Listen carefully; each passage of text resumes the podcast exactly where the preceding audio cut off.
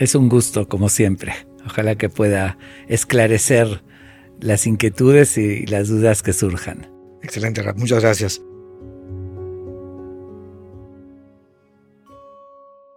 Pasando al, tema del programa, ¿cuál es la visión de la guerra según el judaísmo? Creo que la primera pregunta, que para mí es como la, la pregunta base de la ética sobre la guerra, reside en el sexto mandamiento. En español se traduce como no matarás, pero en hebreo, en el idioma original, dice lo tirzach, que es no asesinarás. Yo le quería preguntar, ¿qué diferencia hay entre matar y asesinar? Muy buena observación porque a veces en las traducciones literales sí está absolutamente mal traducido. Porque sí es una gran diferencia. En hebreo se dice lo tirzach y matar se dice laharog. Y justamente en el término de matar hay un dicho conocido en nuestras fuentes que dice Habale orgeja Ashkem le orgó. El que viene a matarte, Ashkem madruga y mátalo. Mm. Y será en defensa eh, propia. Pero aquí hay un término que quiero hacer énfasis. No dice mátalo, dice madruga y mátalo. ¿Qué quiere decir madruga?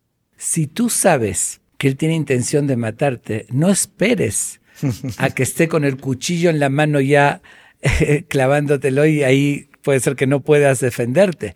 Si sabes que él quiere asesinarte, tienes todo el derecho de adelantarte y mm. matarlo para protegerte de que no te llegue a ti o a tu familia o, a cualquiera que, tenga intención de asesinar, que no, no debería ser.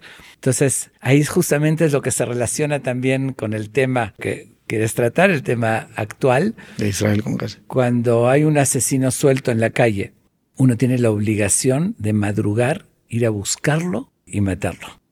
Entonces esa es la gran diferencia entre asesinar, porque le tengo odio, voy y lo mato, eso es asesinato, y eso está condenado, en, es uno de los diez mandamientos, con pena de muerte. o sea, matar, matar es en defensa propia. Sí, eso sí da el derecho de protegerte no nada más que está permitido. Mm, está obligado. Tienes obligación. No puedes permitir que esa persona te, mate. Tienes que cuidar tu vida y la de tus familiares o la de tu gente o la de la cualquiera. Y esta obligación de, de defenderse y matar al otro de manera madrugadora, eso también se puede aplicar a naciones, supongo.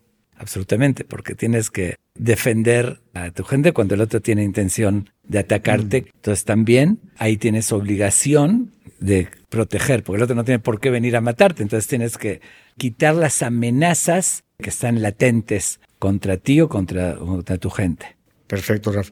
Según el Talmud hay tres tipos de guerra. Las guerras obligatorias, que en hebreo sería milhemet mitzvah, las de defensa y las guerras permitidas o discrecionales, que en hebreo sería milhemet reshut. ¿Nos puede explicar someramente qué significa cada una? Estamos hablando evidentemente de, un texto de hace, ¿qué? no sé, dos mil años. 3.400 años. años. Exactamente, ¿no? Ok. Para entender correctamente el sentido profundo, hay que conocer el contexto y esa época y las amenazas, que no quiero ahorita entrar en eso porque hoy vivimos siglo XXI, tenemos que hablar más cosas que son actuales, eh, eh, actuales y vigentes en, en la época. Pero antes de responder incluso por arriba ¿no? Eh, a esta pregunta, quiero hacer una aclaración que la considero muy importante. La Torá, la Biblia, el Pentateuco, en Génesis, hace muchísimo énfasis, le da una importancia extrema al respetar la vida del ser humano, sin diferenciar razas, géneros, religiones. De hecho, Dios se lo dijo al primer hombre, Adán. Shofech dam Adam, la prohibición de derramar sangre. ¿Por qué esa prohibición tan estricta? Adam. Elohim. Dios creó al hombre a su imagen y semejanza.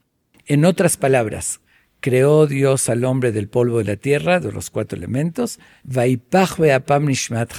e insufló en él el espíritu de vida, sopló en él. Y sigue diciendo, Adam es cuando recibe esa energía, la vida. ¿Qué significa? Que cada ser humano dentro de él tiene el soplo de Dios. Hoy no cabe la menor duda que tenemos una herencia genética de nuestros padres. Tenemos la información en el ADN, por eso tenemos ciertas similitudes, ¿no? A veces físicas, de carácter, pero tenemos genes. De la misma manera que tenemos genes de nuestro papá y mamá, tenemos un gen de Dios.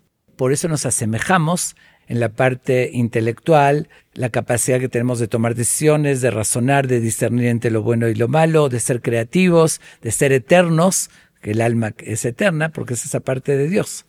Significa que todo ser humano en el planeta Tierra, que sea de África, que sea chino, que sea árabe, que sea judío, que sea católico, budista, tiene una parte de Dios dentro de él. En el texto bíblico de Génesis, cuando prohíbe el asesinato, el argumento dice que Elohim Adam, que a semejanza divina hizo al hombre, y cuando tú estás atacando o hiriendo o matando al ser humano, estás matando esa parte de Dios. Entonces, tenemos la obligación de respetar a todo ser humano y la vida del humano como tal, como respetamos a Dios. Muchas gracias por acompañarnos. Para escuchar el programa completo, por favor suscríbete en nuestra página www.relatosjudíos.com. Es muy fácil. Solo entra a la página, haz clic en el botón suscripción y sigue las instrucciones. A las personas que no tengan los medios para suscribirse, por favor escríbanos a relatosjudíos.gmail.com y con mucho gusto les brindaremos una cortesía. Manténgase saludable y en movimiento. Hasta pronto.